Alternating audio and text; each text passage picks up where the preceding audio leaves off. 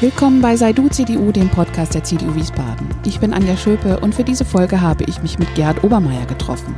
Auch er hat mir in unserem Gespräch Einblick gewährt, warum er am 14. März für die Stadtverordnetenversammlung kandidiert, wofür er steht, welche Fragen ihn bewegen, was sein bisheriger Weg war und welche seine Ziele für unser Wiesbaden von morgen sind. Also, ich lade Sie herzlich ein und wünsche viel Freude beim Zuhören.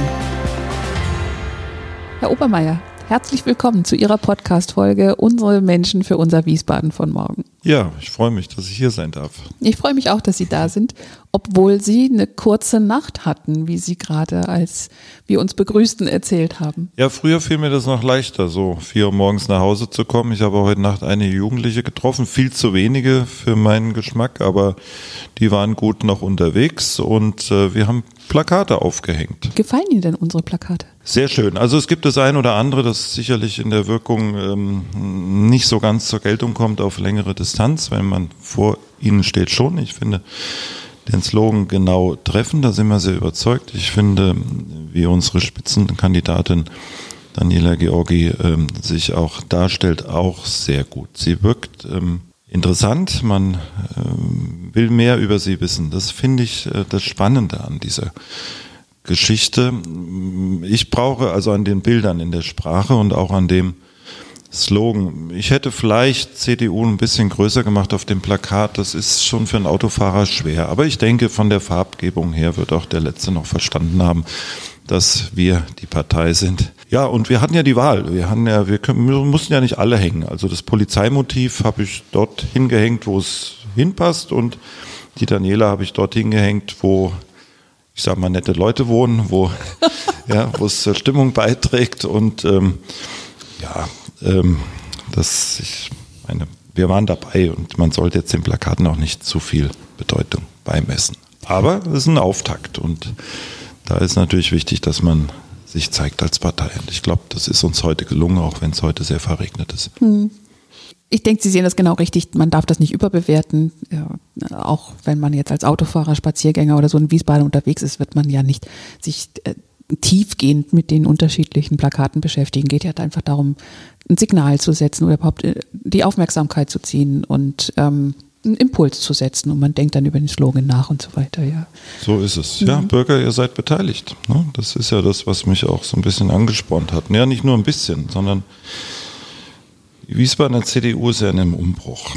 Und ähm, die Schwierigkeit eines Umbruchs ist ja immer, man lässt Leute zurück und man öffnet sich für neue. Mhm. Und ich habe mich bislang aus der Wiesbadener Kommunalpolitik eigentlich eher rausgehalten, habe sie beobachtet, was man so über die Zeitung liest. Man wundert sich manchmal auch, aber man freut sich auch über die eine oder andere Entscheidung. Und wir sind ja als Wiesbadener CDU, der ich übrigens schon sehr lange angehöre, nämlich seit 86, vielleicht kommen wir ja nochmal auf das Thema, ähm, hatte ich den Eindruck, im Moment ist so ein Zeitpunkt, da kann man nicht nur von außen zugucken, da muss man einfach auch mal sagen, ich biete mich an. Dieses Plakat hängen gestern hatte was Symbolisches, ja, dass man, man auch das macht und diese nächtliche Erfahrung. Ähm, und deswegen bin ich also überaus für mich zufrieden, ein bisschen glücklich. Meine Frau schüttelt den Kopf ähm, und sagt, da hast du nicht genug zu tun. Aber äh, ich glaube, nur so geht es. Ne? Sie sagen seit 86 schon Mitglied in der CDU.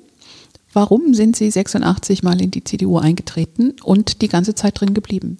Ähm, ich war von dem Durchhaltewillen Helmut Kohls beim NATO-Doppelbeschluss 84 tief beeindruckt.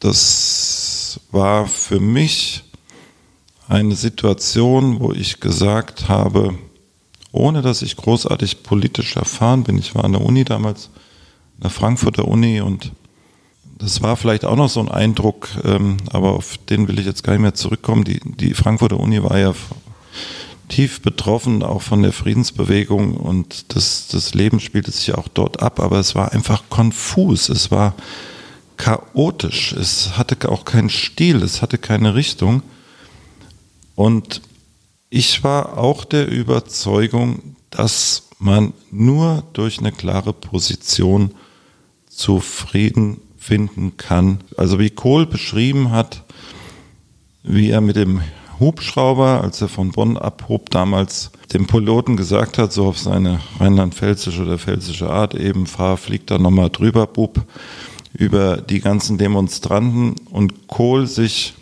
so hat er es ja mal wiedergegeben, mehrfach die Frage stellte, irren die sich jetzt da unten oder irre ich mich?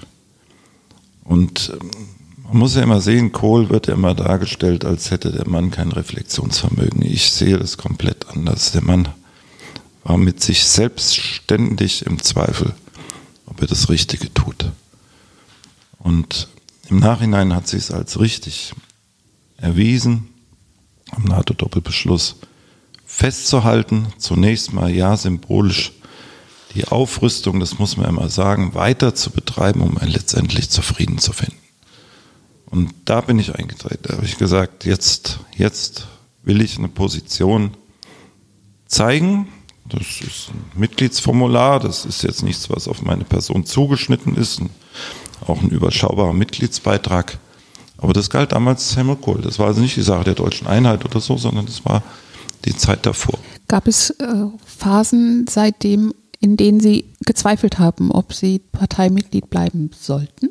Ähm, nein, wenn man einmal, glaube ich, Parteimitglied ist, dann ist man irgendwo da ähm, auch in so einer Richtung, wobei man ja nicht viel bekommt. Dann man bekommt gelegentlich mal Post, sagt, ah ja, das ist ähm, der, der, der, die Partei. Ähm, ja, es gab durchaus immer wieder Zeiten, da stand ich auch den Ideen der FDP sehr nahe, aber mehr Personen. Also die FDP hat sich immer an Personen äh, für mich ausgemacht. Und ähm, Westerwelle und auch dann, was kam, also bis heute, das wäre für mich überhaupt keine Option. Ähm, ähm, so, und ähm, damit ähm, bin ich nach wie vor CDU. Ich bin jetzt kein wirklicher, immer nur Anhänger von Merkels Politik im Allgemeinen, aber man muss sagen, es ist ein Wunder, wie sie ihren Laden organisiert. Ne? Also wie sie Menschen einbinden kann, bis hin auch eben zu Helge Braun aus Gießen, ähm, in dem ich einmal äh, ein Gespräch führen durfte an einem Abend. Wusste ich noch gar nicht um der Bedeutung von Helge Braun künftig und also das versteht sie und ich glaube, so lebt auch ein System und ich komme jetzt gleich mal wieder auf Wiesbaden. Der Ingmar Jung, der macht das richtig gut und ähm, der kann das auch. Was er mobilisiert, ohne autoritär zu wirken, das ist wirklich faszinierend. Also Chapeau von dieser Stelle aus an den lieben Ingmar für diese bisher schon erbrachte Leistung. Diesen Spagat von Berlin und Wiesbaden. Er lässt sich Berlin überhaupt nicht anmerken und ist hier Wiesbadener durch und durch. Das finde ich eine tolle, tolle Sache, wie er das macht. Nun wissen viele äh, mit ihrem Namen verbunden, was sie beruflich tun. Ein paar gibt es vielleicht, die das noch nicht wissen. Also erklären Sie äh, gerne, wie Sie Ihr berufliches Leben gerade verbringen und auch ähm, sehr gerne, wie Ihr Weg war. Ja, meine, meine Geschichte ist eigentlich relativ unaufgeregt. Also ich bin jetzt nicht einmal um die Welt gesegelt und kann von solchen Sachen erzählen. Ich habe ziemlich zügig dann am Abi Betriebswirtschaftslehre studiert in Frankfurt und hatte dann noch ein Jurastudium begonnen, weil ich plötzlich dachte, pups, nach fünf Jahren ist es hier vorbei. Da war ich dann 25 oder 24 und ähm, 25 genau, genau. Und ähm, ja, das fiel so ein bisschen ja auch in die Zeit der deutschen äh, Wiedervereinigung. Also 88 quasi war ich ja dann fertig. Und das war natürlich eine Zeit der Goldgräberstimmung. Ne? Also das würde jetzt zu weit führen, wenn ich das erzähle, aber wenn Sie als Betriebswirt 88 aus der Uni kommen und die sagen ein paar Meter weiter in Thüringen, Sie wussten ja auch gar nicht, was Thüringen ist damals, Sachsen und die Treuhand und so weiter. Und da war ich wirklich lange Zeit in der Berufsorientierung. Also was ich nicht wollte, war Schule. Das stand fest. Ne? Also um das Ergebnis hat ja super geklappt. Zu, ja, das hat super geklappt. Ja? Meine Mutter wollte immer, du machst das und so weiter, aber ich habe immer genau gesagt, genau das nicht. Also es würde jetzt alles zu weit führen. Ich habe dann sieben Jahre eigentlich überall und nirgends verbracht. Ich war in der Unternehmensberatung, ich war in einem Institut als Assistent des Geschäftsführers tätig in Frankfurt, ich war in, in Bielefeld, Gütersloh, in einem großen Medienkonzern, für die dann in Paris. Ähm, und ja, da hatte ich so einen Einblick, wie funktionieren Unternehmen, gerade eben auch international tätige Unternehmen. Und da entstand dann für mich die Idee, noch eine Doktorarbeit zu schreiben. Ich hatte am Anfang mal die Idee gehabt, ein philosophisches Thema zu machen, weil ich ja noch Pädagogik parallel studiert hatte. Also Jura habe ich da nicht fertig gemacht, dafür aber Pädagogik noch. Und das hat mich dann geistig sehr geprägt, aber das wird jetzt auch zu weit führen. Das war eigentlich das wirkliche Studium Generale. Betriebswirtschaftslehre ist ja mehr so ein Funktionalstudium, dass man nachher gut funktioniert, am besten gar nicht über den Sinn des Lebens nachdenkt, sondern Börsenkurse maximiert. Und ähm, ja, und dann war ich eigentlich in Gütersloh, ich kann den Namen sagen, bei Bertelsmann. Und das war eine interessante Zeit. Und da war ich Revisor, da wollte ich auch hin, weil ich sehr zahlengeprägt war aus dem Studium heraus, hatte Konzernbilanzlehre auch als Schwerpunkt. Das hat mich sehr, sehr, sehr interessiert, inhaltlich.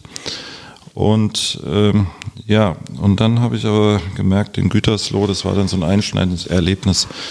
Entweder bleibe ich jetzt hier und dann gehe ich nach New York. Das war ein Angebot aber dann bin ich für immer von der Schule weg. Und in Wiesbaden dümpelte halt eine kleine Schule an der Bierstädter Straße vor sich her. Und jetzt muss ich doch noch ausholen, das war dann so ein Schlüsselerlebnis, da saß in der Kantine immer Reinhard Mohn. Ja, das war immer der rote Mohn, der war immer der Sozialdemokratie sehr nahe und er wollte immer seine Bürgernähe auch damit zum Ausdruck bringen, dass der Mohn, Reinhard Mohn, der Firmengründer, mit den Handwerkern in der Mensa ist. Ja, also er saß hinter der Kasse jeden Tag, wenn wir da auch zum Essen saßen. Und man ging täglich an ihm vorbei. Aber er grüßte einen nicht. Ja, also es war einfach, der saß da. So, und ich saß da auch eben mit meinen Kollegen zum Mittagessen. Und da habe ich mir immer so durch den Kopf gehen lassen, so für den arbeitest du jetzt, für den arbeitest du jetzt. Und zu Hause hast du einen eigenen Laden, klein, und den willst du dafür aufgeben. Willst du das jetzt für den aufgeben? Der kennt dich ja noch nicht mehr, aber du siehst ihn. Also das war so ein komisches, also ein, ein wirklich wichtiges Ergebnis. Ne? Und ich habe dann mal beim Mittagessen einmal vor der Bertelsmann-Zentrale gibt es einen künstlich angelegten See. Ähm, und der ist kreisrund. Also der ist mit einem Zirkel angelegt, gebaut, betoniert und da ist Wasser drin und in der Mitte eine Fontäne. Und ich hatte dann irgendwie beim Mittagessen, wir hatten nichts mehr zu reden, habe ich gesagt, so jetzt mit meinen Kollegen, jetzt treffen wir gleich wieder die wichtigste Entscheidung des Tages. Und dann gucken die mich alle an. Sag ich, gehen wir links rum oder rechts rum um den See? Weil es war guter Brauch. Äh, in Gütersloh nach dem Mittagessen noch einen Verdauungsspaziergang zu machen und um diesen Kreis runden, also der See war in fünf Minuten umrundet, ähm, da konnte man wirklich Studien betreiben, wer geht links rum und wer geht rechts rum. Es war ja genauso lang und genauso aufregend. Und da lachten die nicht. So, das war dann mein zweites Schlüsselerlebnis. Also der Ostwestfale lacht auch nur, wenn er feiert und einen getrunken hat. Und mit Fremden aus Hessen sowieso nicht. Und dann habe ich gesagt, nee, also das jetzt ähm, mache ich hier so langsam mein Exit. Das Unternehmen konnte nichts dafür. Also es war eine spannende Aufgabe. Ich war da in so einem Nachwuchsführungszirkel drin und das wäre, aber es war halt immer das Abwägen, führe ich was eigenes fort oder begebe ich mich jetzt in das Managertum. Was für ein wunderschönes Beispiel, wie ein scheinbar völlig normaler Tag ja. zu einer ganz wichtigen ja. Weiche des Lebens werden kann. Ja. ja, aber das braucht man. Und deswegen sage ich auch immer jungen Menschen, macht erstmal Erfahrung, lernt erstmal bei anderen, kostet denen erstmal Geld. Ne? Also ich bin kein Freund des Entrepreneurships sozusagen, äh, der Gründerszene sofort irgendein App-Tool zu entwickeln und dann nachher in der Ecke. Nein, man muss meines Erachtens auch erstmal Lehrjahre machen in Betrieben, auch an anderen Orten, um für sich festzustellen, das ist es, das ist es nicht. Und aus dieser Erfahrung heraus, und da bin ich auch äh, wirklich so ein Großkonzern sehr dankbar, dass ich diese Großunternehmenserfahrung machen durfte, profitiere ich heute davon. Also von allen meinen Lehrherren, ich hatte einen tollen Chef, der war Wirtschaftsprüfer, Steuerberater, der, da führte man auch menschliche Gespräche. Alle meine Chefs waren damals nur Chefs, haben mich beruflich geprägt. Mehr als mein Vater. Mein Vater hat mich menschlich geprägt, aber beruflich waren es diese Leute. Davon profitiere ich bis heute. Und die, äh, die äh, Schule hier in Wiesbaden, wie ist der Sprung dann nach Wiesbaden und Ja, ja, ja, das war ja quasi, da war ich ja 1997 eben. Also es gibt eigentlich einen Schnitt 1996, sagte mein Vater im Alter, der war 71 damals, völlig unvorbereitet, so in vier Wochen machst du das, ich habe keine Lust mehr, hier auf. Und der war so, wenn er gesagt hätte, wenn du es nicht machst, schließen wir, verkaufen wir, was auch immer. Ähm, das war ganz spontan. Ne? Das war ganz spontan. Ich, jetzt kann man die Frage stellen, wo war ich in der Zeit? Ja, ich war wieder in Wiesbaden. Ich war gerade mit meiner Doktorarbeit befasst. Ich habe gesagt, gut, also jetzt komme ich nach Wiesbaden, schreibe eine Doktorarbeit über die Konzernrevision. Also ich habe meine berufliche Praxis genutzt und habe gesagt, so, da ist wirklich noch ein weißer Fleck auf der Landkarte und habe dann ein Konzernrevisionsthema genommen, das mich auch später immer wieder noch ein bisschen begleitet hat. Und ähm, das, das, das war dann so. Und, und, und, dann hat er gesagt, so, jetzt bist du hier, jetzt kannst du es machen. Ja, und deswegen habe ich dann auch ein bisschen länger gebraucht für das ganze Werk. Dachte, das machst du jetzt mal so schnell runter und dann hatte ich eine Schule am Hals. Ne? Man kann es wirklich so sagen. Völlig unvorbereitet. Ja, ich kannte ein bisschen was, aber das waren dann Lehrjahre. Ne? Aber es war ja überschaubar. Vieles wusste ich ja schon, aber trotzdem ist es nochmal anders, wenn dann ein junger Schulleiter, der Sohn, ach du lieber Gott, dann gab es auch Angriffe, der schafft das nicht und hier der Obermeiersche Thronfolger. Also das habe ich alles mir auch anhören müssen und daraus wird man natürlich äh, ja stärker. Aber jetzt muss man wissen, die Schule hatte damals 50 Mitarbeiter etwa. Also es war jetzt noch nicht so ein ganz großes Werk, wie es jetzt heute ist es komplexer geworden. Aber auch damals waren 50 Mitarbeiter zu führen, ist, ist auch eine Aufgabe. Ne? Ja, wie sieht es denn heute aus? Wie ist Ihre Schule heute aufgestellt? Ja, das, ich will jetzt aber hier bitte nicht zahlenmäßig prahlen, ich will das einfach nur kurz darstellen. Wir haben heute um die zehnfache Mitarbeiterzahl. Wir hatten damals einen Kindergarten, jetzt haben wir zehn Kindergärten. Ähm, und wir haben halt vier Schulstandorte. In Wiesbaden haben wir vier Städten. Eine ist in der Frankfurter Straße, hier gleich neben Ihnen. Hohenstaufenstraße, Erbenheim und Bierstädter Straße, der Stammsitz. Das hat sich alles so entwickelt. Da ist aber jetzt wieder PISA dran schuld. Ne? Also da bin ich nicht so ganz der Urheber, sondern die PISA-Studie von 2000. Also die Schule ist in rund 2007 und in Folgejahren sehr stark äh, gewachsen. Das ist auch ganz gut gewesen. Das war sozusagen zehn Jahre nach meinem Einstieg. Also ich kann von der vom Aufbau her sagen, zehn Jahre Konsolidierung ähm, und ähm, dann ähm, hatten wir mal wirklich einen Wachstumsschub. Und da habe ich, also ich glaube, sieben Tage habe ich gearbeitet, gerne, äh, aber die Familienplanung blieb völlig auf der Strecke. Und das hole ich heute nach und äh, lasse es äh, im Bereich der Schule heute deutlich gemütlicher angehen und haben sich entschieden, dann auch Zeit in die Kommunalpolitik zu investieren. Ähm, ja, wie soll ich das sagen? Ich hatte eingangs gesagt, dieser Wandlungszustand der CDU Wiesbaden ist es so. Ich könnte mich jetzt auch im Privatschulverband engagieren oder irgendwo anders. Ich habe im Moment so das Gefühl, hier kannst du irgendwas Sinnvolles tun. Und ähm, wer mich kennt, weiß, ich bin eher so ein Mensch der Krise und nicht äh, des Booms, äh, sondern ich, ich steige gerne, gerne mal ein, wenn es was zu klären gibt. Und äh, so war es übrigens auch bei der Schule. Also unsere Schule stand zwar solide da, aber mit wenig Handlungsmöglichkeiten 1996. Wir waren eine kleine Schule mit 300 Schülern an der Bierstädter Straße. Zum Glück wusste ich damals gar nicht im Verhältnis, wie klein das ist, sonst wäre ich vielleicht doch in Gütersloh geblieben. Ich weiß es nicht. Äh, Sie steigen gerne ein, wenn was zu klären ist. Was ist denn aus Ihrer Sicht ganz konkret zu klären, beziehungsweise was ist für Sie die CDU Wiesbaden der Zukunft? Ja, Politik heißt ja letztendlich Gemeinwohlinteressen auszugestalten und auszutarieren. Und ähm, ich denke, eine Partei sollte damit anfangen. Es erschien mir in der Vergangenheit so sehr als Machtvakuum, eine Entscheidungseinheit nennen wir sie Fraktion oder nennen wir sie vielleicht auch Partei. Ich will das jetzt gar nicht so genau abgrenzen. Und ich möchte auch den beteiligten Personen da nicht zu nahe treten. Das ist auch eine parteitaktische Angelegenheit, das ein oder andere wirklich auch sehr machtorientiert durchzusetzen und vielleicht auch taktisch anzulegen, weil man mit anderen Dingen wenig Erfahrung gemacht hat. Aber ich bin auch der Meinung, dass man die Basis und damit meine ich jetzt nicht nur die CDU-Mitglieder, sondern Menschen in einer Stadt auch insgesamt für Dinge gewinnen sollte. Und wenn man diese Offenheit nicht zeigt und wenn man sie nicht moderieren kann und wenn man meint, man muss immer mit dem Kopf durch die Wand und kostet es, was es wolle, dann gehört man einfach nicht in diese Form der Politik, wie wir sie in unserem System organisiert haben. Ähm, Das heißt aber nicht auf der anderen Seite, dass man alles liegen lässt. Das gibt's ja auch. Ne? Es gibt ja auch politische Größen, die moderieren sich selbst da so irgendwie durch den Prozess und halten sich jahrelang und den Stillstand, den, den regt keiner auf. Nein, man muss schon auch Positionen schaffen, an denen man sich stoßen kann. Ne?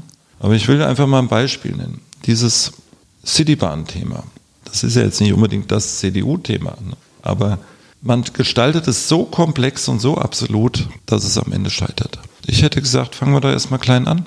Wir müssen ja auch nicht drei Regionen oder Städte miteinander verbinden, sondern wir können da erstmal Bedarfe ermitteln. Ja, der eine sagt, wir brauchen keine Achse nach, nach Mainz, weil der Verkehr läuft anders oder ist gar nicht so groß. Wir bräuchten eher eine nach dorthin. Und so kriegen sie keine Mehrheiten bei.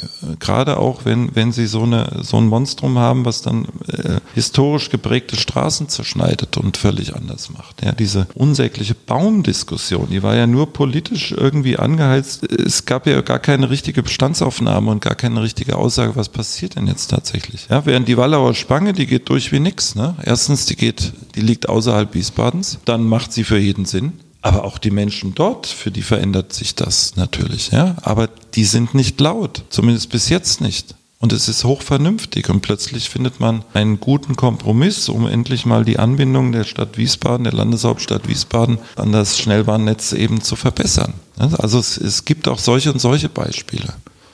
Ja, wenn ich jetzt, ähm, ich glaube, an, an unseren plötzlich verstorbenen CDU-Stadtrat Hans-Martin Kessler äh, äh, erinnern darf. Das, ich stand ihm jetzt nicht besonders nahe, aber ich habe ihn immer wieder natürlich auch erlebt als Mensch, wie sehr ihn auch alles sehr beschäftigt. Wenn man so lange im Stadtparlament ist und viele andere Tätigkeiten hat, dann ist man natürlich dauernd eigentlich mit Politik beschäftigt. Ich bin der Meinung, der Mann hat viel vorangetrieben, was vorher liegen geblieben ist. Und ich finde es ein bisschen bedauerlich, dass er das so still gemacht hat. Also für ihn auch selbst. Ne? Schauen Sie die Nachrufe. Wir sind alle erschüttert und unendlich traurig. Da stirbt jemand mit 55 Jahren. Aber keiner schreibt, und der Wiesbadener Kurier als erstes, die schreiben, was er in der Vergangenheit alles beruflich gemacht hat. Es ist doch höchst, im höchsten Maße unanständig eine wie auch immer fixierte berufliche Biografie in eine Mitteilung über einen Menschen zu schreiben, wie soll denn die Familie das aufnehmen? Warum hat denn der Wiesbadener Kurier nicht einmal geschrieben, Hans-Martin Kessler hat beispielhaft hier verschiedene Projekte vorangetrieben, wenn er dafür verantwortlich ist? Natürlich hat er auch Fehler gemacht. Ja? Aber so nehmen wir häufig Politik wahr. Ja? Natürlich hätte man auch das ein oder andere mal deutlicher zur Sprache bringen können. Ja, und viele, die das jetzt hören, werden sagen, widerspricht er sich jetzt nicht. Einerseits fordert er mehr Offenheit und mehr Kommunikation und Einbindung. Ich will jetzt dieses abgenutzte Wort Transparenz gerne vermeiden. Ich mag das Wort Transparenz überhaupt nicht, aber ich mag Partizipation. Und äh, alle diese Themen, die jetzt hier vorangehen, auch in der Frankfurter Straße, sind schon mal gut kommuniziert. Das Einzige, was nicht gut kommuniziert ist, ist immer diese wirtschaftliche Seite. Die würde ich auch von vornherein her stärker kommunizieren. Was kostet ein Doppelreihenhaus in Bierstadt Nord? Schreibt das doch mal in die Zeitung. Sagt doch mal, wie ist der Anteil an jenen und jenem Wohnraum? Oder was hat man tatsächlich hier vor? Ich nenne jetzt auch mal die Stadtentwicklungsgesellschaft mit dem Viertel hier, wo das ehemalige Army Hotel drauf stand. Macht doch mal Zahlen transparent. Wer profitiert davon? An wen können wir noch denken? Wie sieht die Quartiersentwicklung aus? Das erfahre ich dann vom Bauschild. Ne?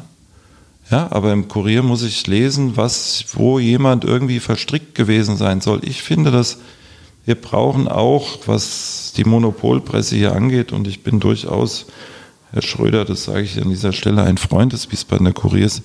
Bin dankbar, dass überhaupt noch einer Zeitung liest und versuche ja gelegentlich auch eine Anzeige zu schalten, wie heute gerade. Aber ja, bringt's doch mal dahin, dass er mal über das schreibt, was wirklich wichtig ist an Informationen und bedient nicht ewig alte Plattitüden, die sowieso schon jeder weiß. Ja, und ich meine, das gilt auch für Bernhard Lorenz und auch für Ralf Schüler. Man muss die Menschen nehmen, wie sie sind. Aber wenn sie in dem Job gehoben wurden oder gekommen sind und gewählt wurden, ja, dann kann ich Menschen nicht verändern dann ist er so. Ja, und wenn ich jemand in eine Geschäftsführung setze, in eine exponierte Funktion, und er hatte vorher bereits schon seine Hausverwaltung und ist Häusermakler, dann muss ich ihn schon so nehmen, wie er ist. Und darüber hat sich keiner aufgeregt. Und das Gleiche gilt für den einen oder anderen mehr. Und Sie gestatten mir, dass ich zum ehemaligen Oberbürgermeister an der Stelle kein Wort sage, weil ich denke, das Problem liegt noch viel tiefer. Und das steht mir nicht zu. Ja, aber die CDU-Leute, da brauchen wir, und ich glaube, das gelingt unter dem neuen Geist besser, eine intensive Auseinandersetzung statt Pöstchen hin und her, Geschacher und äh, äh, wenn du das nicht machst, dann droht dir dieses und jenes. Das, äh, also dafür bin ich nicht zu haben. Ähm, und äh, mit dieser Unabhängigkeit und ich hoffe mit dieser Anständigkeit gehe ich auch irgendwann wieder aus aus dem Thema Kommunalpolitik. Mal gucken was mich jetzt so erwartet, aber ich weiß ja gar nicht, ob ich gewählt werde. Ich will nur, es geht gar nicht darum, dass ich ins Stadtparlament komme, das sage ich gleich dazu. Ich möchte einfach meinen Sachverstand mit einbringen und möchte auch gelegentlich mal auf den Tisch schauen und sagen, so geht's nicht. Welcher Bereich würde Ihnen für die nächste Legislatur ganz besonders am Herzen liegen und was würden Sie sich wünschen, was sich dort tun soll in den nächsten fünf Jahren? Ich wusste, dass die Frage kommt. Ähm, ich habe mir überlegt, ob ich sagen soll, aber ich sage es jetzt, weil natürlich im Respekt auf den Verstorbenen ähm, und in Würdigung aus seiner Leistung möchte ich es aber trotzdem sagen. Quartiersentwicklung, Stadtentwicklung. Ich finde, diese Stadt bietet so viele Potenziale, aber sie hat eine Größe erreicht, dass wir Quartiersentwicklung machen müssen, dass wir Stadtentwicklung machen müssen, die wir mehr gesamthafter denken. Wir haben immer wieder dort ein Wohngebiet und da wieder was und da wieder was und dann fällt dann wieder später ein, ach, ein Kindergarten wäre doch noch gut und eine Wohnanlage auch noch oder wir gestatten oder wir überplanen es. Damit meine ich jetzt Ostfeld. Ja, da ist es wieder ein Stück zu viel. Insgesamt. Ja, da äh, entsteht heute ein Plan, wo man schon sagt, jetzt stellen wir die Menschen vor vollendete Tatsachen. Ja, nehmen Sie mal das Gewerbegebiet am Petersweg. Da wünscht sich jeder, wenn man da durchfährt oder entlang fährt, bis jetzt war das ja noch so ein ausgebauter äh, äh Feldweg, ja, über den wir so täglich zur Theodor-Heuss-Brücke gefahren sind. Das war ja wirklich eine blanke Zumutung, jetzt tut es ja endlich was, ähm, dass sich so ein Gewerbegebiet entwickelt. Aber die andere Seite ist, man könnte dort genauso auch wohnen. Ja, das ist eine wunderbare Verbindung eigentlich nach Amöneburg. Also man hat den Bedarf an Gewerbe gar nicht. Ich würde es mehr vermischen. Wir brauchen die gute Anbindung. Wir haben Biebrich lebt an der A66 am Rhein-Main-Schnellweg. Da stehen Villen. Da wohnt man ja auch. Das ist eigentlich ein, im Bereich Henkelpark mittlerweile, da können wir auch ein Gewerbegebiet machen. Nein, natürlich kulturell nicht. Und es wird auch keines hinkommen. Das war jetzt nur ein Vorschlag zum Nachdenken. Also das heißt, die Autobahnachsen, das ist nicht das Entscheidende, wo man wohnen kann. Ja, aber jetzt haben wir wieder genau diese Trennlinie hier Gewerbe, da wohnen. Ja, wir haben eine Brache. Ich, ich sehe in der weiteren Entwicklung ganz besonders AKK Kostheim, ein liebevoller, toller Stadtteil.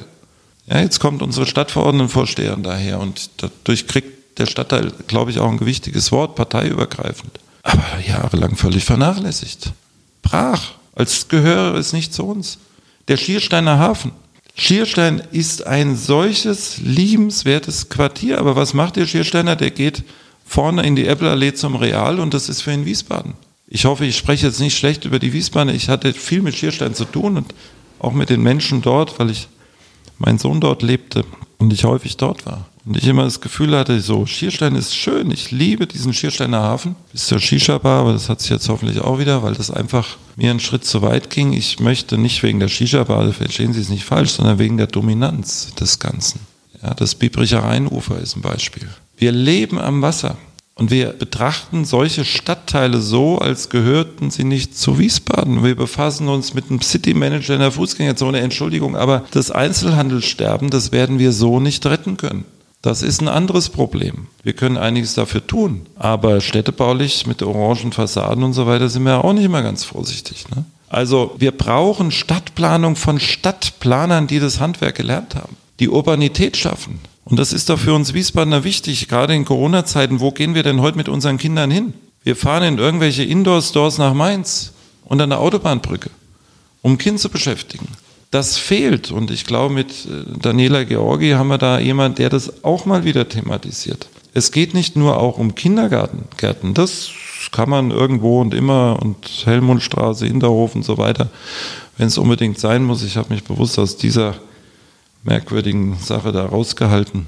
Aber wenn man mal transparent machen würde, dass an bestimmten Stellen in der Stadt, jetzt bin ich doch beim Wort transparent, sagen würde, hier können wir uns jene und jene Kultur, Freizeiteinrichtungen, ich meine jetzt nicht nur Spielplätze, ich meine auch Jugendaufenthaltsplätze. Wo geht denn die Jugend hin? Vor lauter Verzweiflung gehen sie an warmen Damm. Ist ja ein wunderbarer Platz. Ja, kann ich nicht in Wiesbaden fünf warme Damms schaffen mit der Atmosphäre. Es geht doch lediglich um ein Stück Wiese mit einer bestimmten Aufenthaltsqualität. Das findet sich nicht berücksichtigt.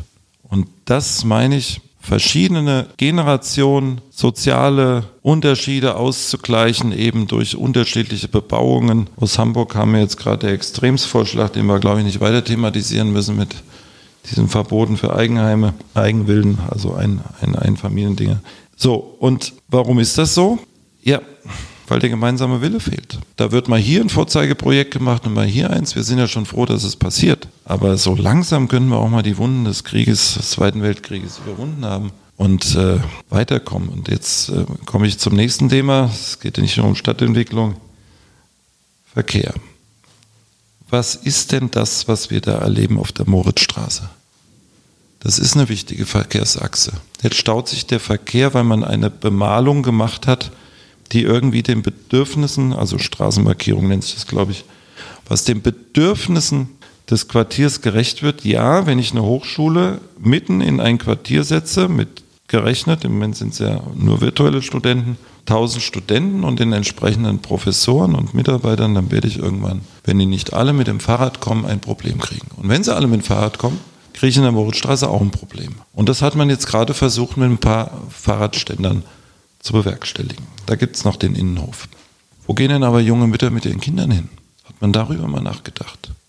Warum gestalte ich denn nicht den Innenhof des alten Gerichts und der Hochschule zu einem Aufenthaltsbereich auch für Mütter mit Familien oder Väter mit Familien? Als eine der Aufenthaltsflächen.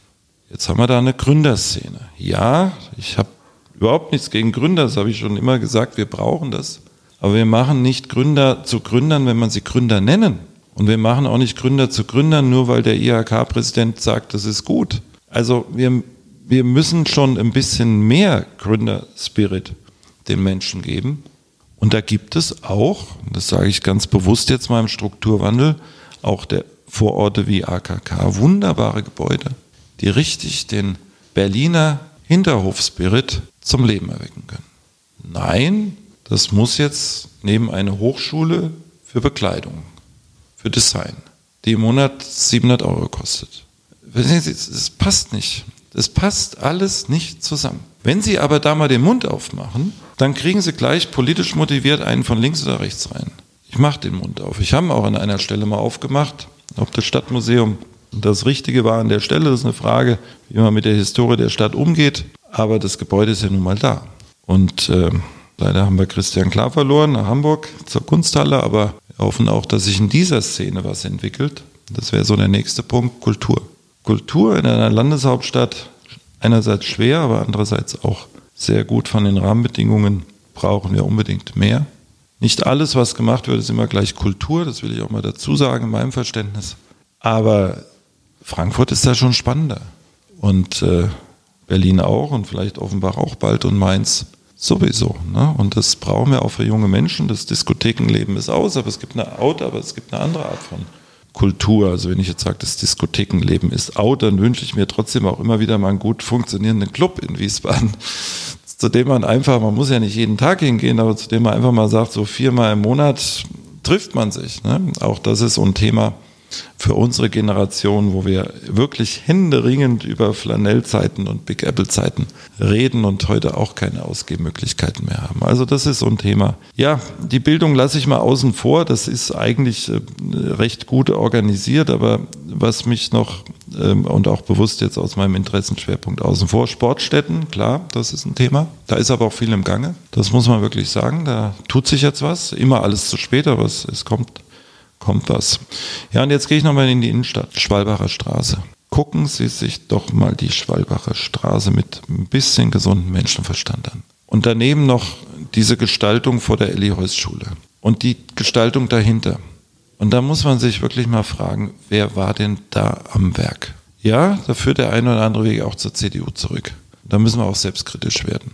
Wie man eine Stadt so unsinnig zerschneiden kann, wie man einen so einen mangelnden Willen ähm, ansetzen kann, eine Stadt so zu gestalten auf einer der wesentlichen Hauptverkehrsachsen durch die Innenstadt. Ich brauche jetzt über den Zustand der Luisen- und Friedrichstraße, glaube ich, auch nicht mehr zu sagen. Also ein schönes Bonbon war ja, wie der Platz vom Kultusministerium dieses Jahr gestaltet war. Das war ja wirklich für die Wiesbadener, die haben mir gesagt, das ist ja nicht mehr Wiesbaden, ne, was da plötzlich stand. Ja, also Sie merken, es gibt schon Themen und man könnte es beliebig weiter stricken. Ich finde Alt-Dotzheim einen tolle, tollen Stadtkern und die Dotzheimer haben ihre Mentalität von Frauenstein, brauche ich gar nicht gehören auch Kassel vollkommen noch zu Wiesbaden. Also man könnte die Stadtteile nehmen. Ich bin jetzt nun mal in Bierstadt. Damit habe ich auch einen großen Bezug. Ich komme wieder in meine Jugend zurück. War schon ein bisschen weg und sehe auch für Bierstadt wirklich gute Potenziale, aber man braucht für Bierstadt erstmal einen Plan, wo sich alle an einen Tisch setzen. Wo wollen wir also hin? Also der Kirchplatz alleine vor der kleinen, wunderbaren alten evangelischen Kirche, der wird es nicht machen. Bierstadt braucht für sich wirklich erstmal einen Plan wo wollen wir hin, auch mit den neuen Menschen, die ankommen. Und äh, dann ist, glaube ich, auch Bierstadt irgendwie in 10, 15 Jahren wieder so ein, oder noch mehr, ich will jetzt den Bierstädter nicht hier zu wehtun, ich bin ja aus dem Aukam. Ach, beim Aukam fällt mir auch was ein. Ne? Aber das sollen wir jetzt nicht weiter vertiefen. Also es wird spannend werden, aber ich sage so, die Schwerpunkte sind für mich Stadtentwicklung, Infrastruktur und Dinge, die mit Zahlen zu tun haben. Ob man nicht mit dem vorhandenen Geld ein bisschen mehr machen kann. So, jetzt habe ich aber wirklich eine lange Antwort gegeben. Bei den nächsten Fragen fasse ich mich kürzer. Jetzt habe ich unheimlich viel äh, zu Ihren sehr konkreten und ich finde sehr beeindruckenden Ideen zu Wiesbaden gehört. Beeindruckend insbesondere, weil dieser, diese Detailkenntnis und dieser Überblick über Gesamtzusammenhänge mich ganz besonders beeindruckt. Jetzt würde ich gerne aber noch ein bisschen wissen, was für ein Mensch sitzt mir da gegenüber? Wer ist Gerhard Obermeier? Tja, das ist auch meine Frage, der ich immer nachgehe. Ich bin nicht so richtig, glaube ich, einordnbar. Ich ähm, in eine Schublade. Ich glaube nicht, dass ich ein Schubladenmensch bin. Das wird mir auch immer wieder gesagt. Aber wer will schon gerne ein Schubladenmensch sein? Ich habe in meinem pädagogischen Studium an der Uni Frankfurt mit, mich mit Theodor Litt auseinandergesetzt. Das war so einer jener Philosophen, Kulturphilosophen, die, die immer die Ambivalenz des menschlichen Lebens. Mir hat er in den 60er Jahren sehr eingebracht, noch vor der 68er Bewegung, dann verstarb er gerade. Und diese Widersprüchlichkeit, was will man und was macht man? Um es mal kurz zu sagen, das, das ist so das, was mich eigentlich immer wieder, ich bin neugierig, ich hatte ja gesagt, ich habe BWL studiert, war aber mit dem Ausgang des Studiums vom Inhalte nicht zufrieden, weil ich dachte, so jetzt kommst du hier raus, hast ein handwerkliches Wissen und sollst Geld verdienen. So. Und dann habe ich Jura studiert, habe ich gemerkt, also parallel, ist ein Doppelstudium, da habe ich so ein paar Scheine gemacht, aber gemerkt, nee, also Jura ist spannend. Ich bedauere es auch ein bisschen vielleicht, dass ich es nicht ganz fertig gemacht habe. Aber dann kam ich in die Pädagogik. Und die Pädagogik hatte ich ja nur gemacht, weil ich wusste, vielleicht kommt irgendwie nochmal die Schule auf mich zu, dann hast du schon mal so ein halbes Lehrerstudium. Das andere halbe habe ich ja dann später gemacht. Also heute bin ich vollwertiger Lehrer, verbeamtbar sozusagen. Und dadurch hatte ich auch mal Einblick ins öffentliche Schulwesen, was übrigens auch interessant ist. Ne?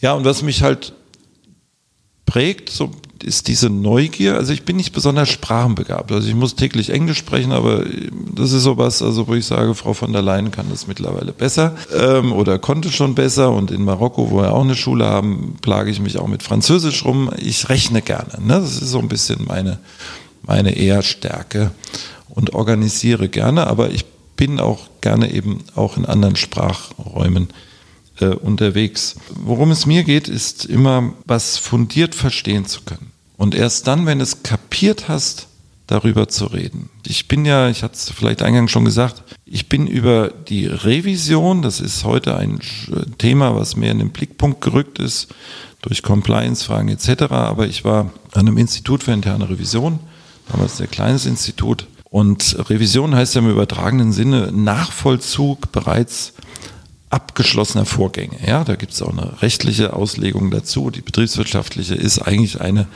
Ärmelschoner-Mentalität. Ja, aber dieser Aspekt, wenn man mal darüber denkt, nachzudenken, nachzuvollziehen, was machst du da eigentlich? Auch im Betrieb.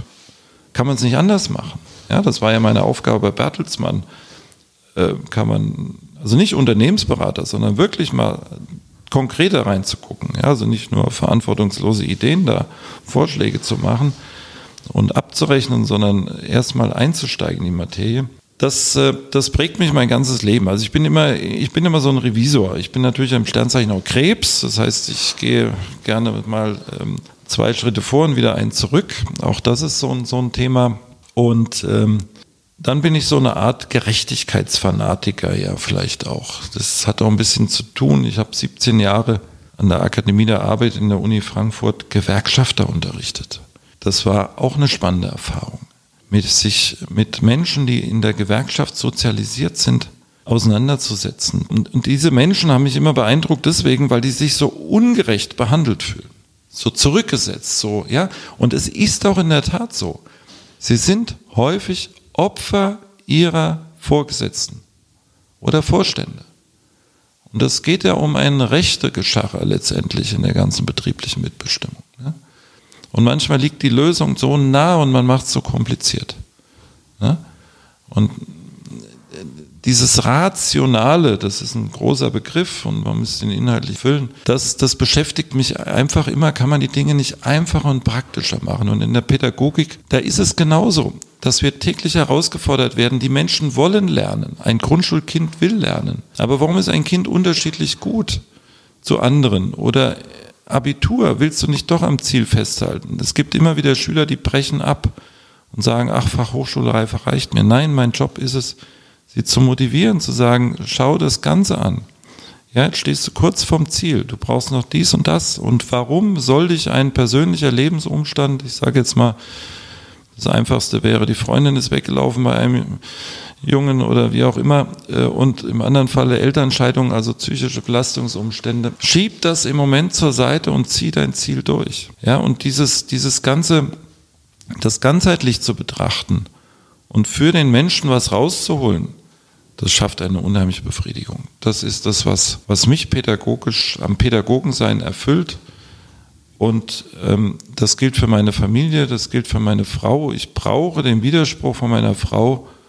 Und dann sage ich, ja, du hast wirklich recht. Ich komme nach Hause oder wir arbeiten auch teilweise zusammen. Dann sage ich, ja, es geht wirklich auch einfacher. Ja? Und diese Auseinandersetzung, das ist das Schöne auch übrigens äh, in der Schule, dass man diese Auseinandersetzung auch hat. Ne? auch ein bisschen vorbehaltloser.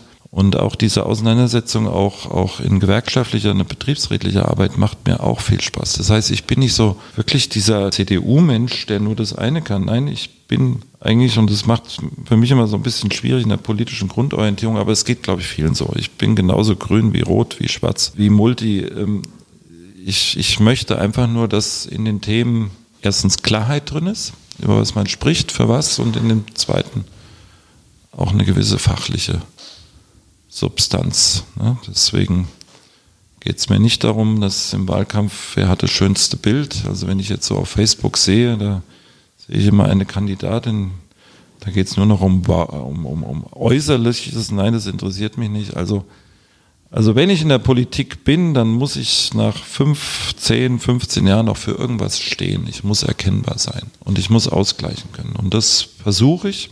Jetzt komme ich noch mal ganz kurz auf meinen Job. Privatschule ist eine extreme Herausforderung in dem Ausgleich. Wir haben keine Sicherheit. Wir sind Pädagogen, stehen im öffentlichen Raum, treten nicht kommerziell auf, haben aber die Wirtschaftlichkeit als eine riesen Nebenbedingung. Wenn der Lockdown, den wir im Moment haben, dass der Staat sagt, Kinder können in den Kindergarten kommen, wann sie Lust haben, Betreuungs Notwendigkeit ist das Kriterium in der Schule, plötzlich der Distanzunterricht. Wir als Privatschule müssen den Eltern noch ver verklickern, dass auch der Distanzunterricht eine gleichwertige Unterrichtsleistung ist. Dass wir gerne das nicht eingenommene Mittagessen auch rückerstatten. Aber wir brauchen im Moment Zeit, zu welchem Preis? Denn der Koch kommt ja trotzdem täglich zur Arbeit und soll ich ihn gleich in Kurzarbeit schicken oder nicht? Ne? Das sind so die Themen, die mich sehr fordern, äh, die mir natürlich auch Spaß machen, die fordern mich heraus und die prägen mich auch als Mensch. Und deswegen komme ich wieder zu dem Ambivalenten zurück. Es hat alles zwei Seiten, man ist ständig im Spannungsfeld des Abwägens. Und wenn ich jetzt Lehrer wäre, verbeamtet, dann hätte ich das nicht. Dann säße ich da, würde mir meine Kolleginnenmehrheiten einholen. Die Situation ist schwierig, auch für meine Schulleiter an öffentlichen Schulen, keine Frage. Aber das finanzielle Thema, das hat kein öffentlicher Schulleiter. Der kann immer bei einer abgewandten Decke im Eingangsbereich sagen, ja, dafür ist der Schulträger die Landeshauptstadt Wiesbaden zuständig, aber nicht ich als Landesbeamter. Ich muss immer sagen, die Lüftungsgeräte sind bestellt, sie kommen nächste Woche. Und der Filterwechsel, der noch viel wichtiger ist auf Dauer, ist auch organisiert. Sehen Sie, das ist so das, was mich prägt, manchmal mich auch ein bisschen verrückt macht. Ähm, nachts meine ich jetzt ähm, unruhig schlafen lässt. Aber ich bin ein freier Mensch. Und das ist auch ein Ideal bei Lit. Bleib frei. Nur erkenne die Widersprüche. Erkenne, dass du manchmal so und manchmal auch widersprüchlich entscheidest.